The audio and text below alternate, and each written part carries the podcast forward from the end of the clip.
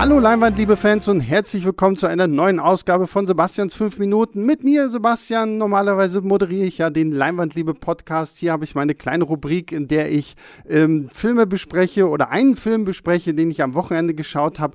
Gerne nehme ich da auch immer wieder eure Vorschläge entgegen. Schreibt einfach an leinwandliebe.filmstarts.de. Ich gucke sie auch. Ich habe in letzter Zeit sehr viel meine eigenen Filme hier irgendwie vorgestellt, die ich mir ausgesucht habe. Aber ich nehme auch immer wieder vor, Filme von euch zu gucken. Deswegen schreibt mir gerne. Ähm, ich bemühe mich dann auch, eure Filme zu schauen.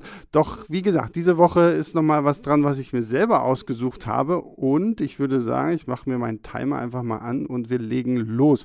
Und zwar bin ich durch Zufall darauf gestoßen, dass auf Netflix jetzt gerade Brightburn läuft. Das ist äh, so ein James Gunn produzierter Film und ich glaube irgendwie sein Cousin und sein, einer seiner Brüder haben da irgendwie das Drehbuch geschrieben. Nur der Regisseur gehört halt nicht zum Gunn-Clan Jahren. Und die Story fand ich eigentlich damals schon, als es irgendwie die Ankündigung gab, dass er ins Kino kommt, sehr interessant. Weil es geht darum, wir haben die Bryers, ein äh, junges Pärchen, das verzweifelt versucht, irgendwie ein Kind zu bekommen und es halt nicht schafft. Und äh, eines Abends stürzt mitten im Wald irgendwas aus dem Weltall ab. Und sie gehen dahin und finden eine kleine Raumkapsel und in dieser Kapsel ein Baby. Und äh, das ziehen sie dann auf. Das ist dann Brandon Breyer, der wohlbehütet und wirklich wundervoll eigentlich auf dieser kleinen Farm aufwächst, bis er in die Pubertät kommt und auf einmal merkt, dass er Superkräfte hat. Gleichzeitig hört er auch merkwürdige Stimmen, die ihm mehr oder weniger sagen, er soll die Welt erobern. Und äh, daraufhin dreht Brandon halt so ein bisschen durch. Und selbst seine liebevolle Familie kann ihn dann nicht davon abhalten, durchzudrehen. Und ähm, ja, ich das Konzept, dieses Superman-Konzept, Superman wird böse, finde ich ganz spannend. Ich meine, das gibt es ja auch in den Comics immer mal wieder, diese Was wäre wenn Geschichten. Da gibt es zum Beispiel eine meiner Lieblingsversionen davon ist, ähm, Superman stürzt in der damaligen Sowjetunion ab und wird halt Kommunist. Kann ich wirklich sehr empfehlen. Superman Red Sun ist äh, sehr unterhaltsam. Hier haben wir jetzt quasi Superman stürzt auf der Erde ab und ist halt einfach von Grund auf böse. Und ähm, damit hatte ich ehrlich gesagt schon so ein bisschen mein Problem, weil ich schade fand, dass der Film uns nie erklärt, warum er wirklich so ist, wie er ist. Also ich meine, selbst bei Superman erfahren wir ja noch die Vorgeschichte mit Krypton und dass er von da fliehen musste, weil der ganze Planet zerstört worden ist und jetzt halt auf der Erde aufwächst.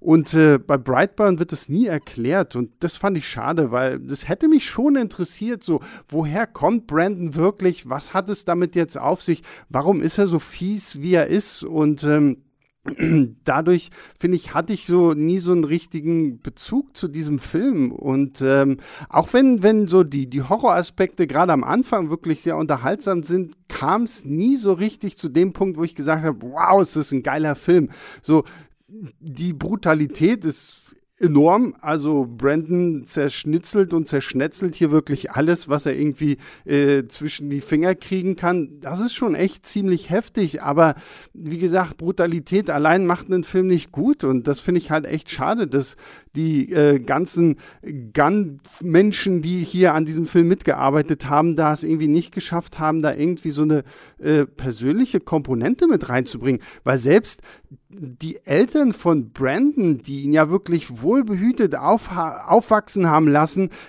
kommen irgendwie nicht zu ihm durch. Also offensichtlich ist das Böse in ihm so krass irgendwie modifiziert, dass da selbst äh, alles, was vorher passiert ist, für ihn komplett irrelevant ist. Irgendwo hätte ich es vielleicht cooler gefunden oder interessanter für die Story gefunden, wenn er wirklich erst bei Arschlocheltern aufgewachsen worden wäre, die dann irgendwann umgebracht hätte, ohne dass er es wusste und wird dann von den Briars adoptiert die dann quasi auch gar nichts mehr dafür können, dass er so wird, wie er wird. Deswegen hier fand ich einfach so, äh, das Konzept ist cool, aber die Story, finde ich, hätte man weiter ausbauen können. Und was am Ende irgendwie immer so ein bisschen schade ist, ist die Tatsache, dass bei diesem Film finde ich den Abspann mit am spannendsten. Und vielleicht kleiner Spoiler für den Abspann, ich weiß es nicht. Ähm, Im Abspann taucht Michael Rooker auf, was ich schon mal wieder sehr cool fand, weil der tauchte gefühlt in jedem James Gunn-Film auf.